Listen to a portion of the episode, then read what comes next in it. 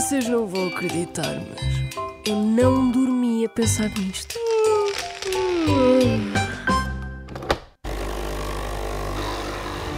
Hoje acordei com uma pergunta: O que eram as rádios pirata e como é que surgiram em Portugal? Tenho a sorte de me cruzar com algumas das pessoas que fizeram parte dessas viagens, na altura rebeldes. Por isso, venham comigo pelas ondas desse mar pirata que a rádio também tem. Para sabermos o que é uma rádio pirata, nada melhor do que falar com uma pessoa que trabalhou muitos anos numa rádio pirata, neste caso em Santarém, José Coimbra, foi a Rádio Piranha. Sim, primeiro tínhamos de ter uma pala no olho, era para ser identificada como. Não estou a brincar. O que é que é afinal uma rádio pirata? Nos anos 80, qualquer pessoa podia ter uma rádio em casa, bastava ter um emissor e um microfone. Eram essas eh, as chamadas rádios pirata, ou seja, não tinham autorização para emitir. No final dos anos 80, o governo quis pôr ordem nesse caos e então lançou um concurso para a legalização das rádios. As que ganharam eh, o alvará passaram a emitir legalmente e as que não ganharam tiveram de deixar de emitir. Agora, com José Pedro Pereira, ele que também começou uma rádio pirata, é verdade?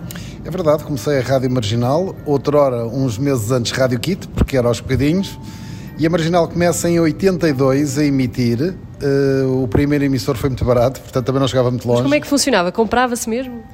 Uh, nós que somos da eletrónica montávamos mesmo os emissores e, e porque não havia emissores à venda, como deves compreender. Quanto primeira... é que custava?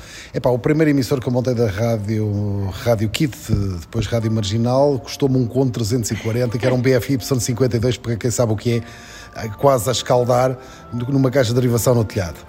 Depois aquilo organizou-se, após uns meses juntaram-se algumas pessoas, até do meio da, da, da televisão, da, da, RTP, na altura só havia RTP, claro, e de outras rádios, das rádios grandes, juntaram-se a nós e a coisa começou a crescer.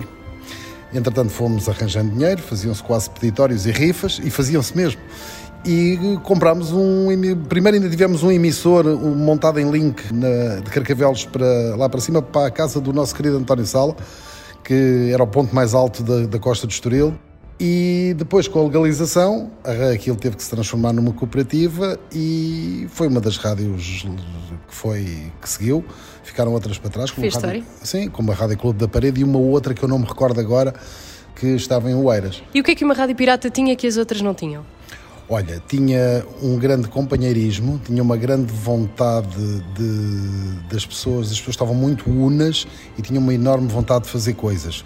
Como o dinheiro era pouco, bem, hoje também é, mas na altura ainda era mais, era, mais, era curto e não havia tantas possibilidades, não havia nets, não havia tanta coisa de pesquisa, nós tínhamos que andar à procura dos génios. Dos génios? Dos génios da eletrónica, para montar emissores e para. Isto enquanto rádio pirata. Epá, mas era muito giro. E depois era a polícia a bater à porta todos os dias, também tinha muita graça, não é? Então, afinal, uma rádio pirata não era feita por piratas, ou era? Não, a rádio pirata era feita por carolas, uh, carolas e por radialistas.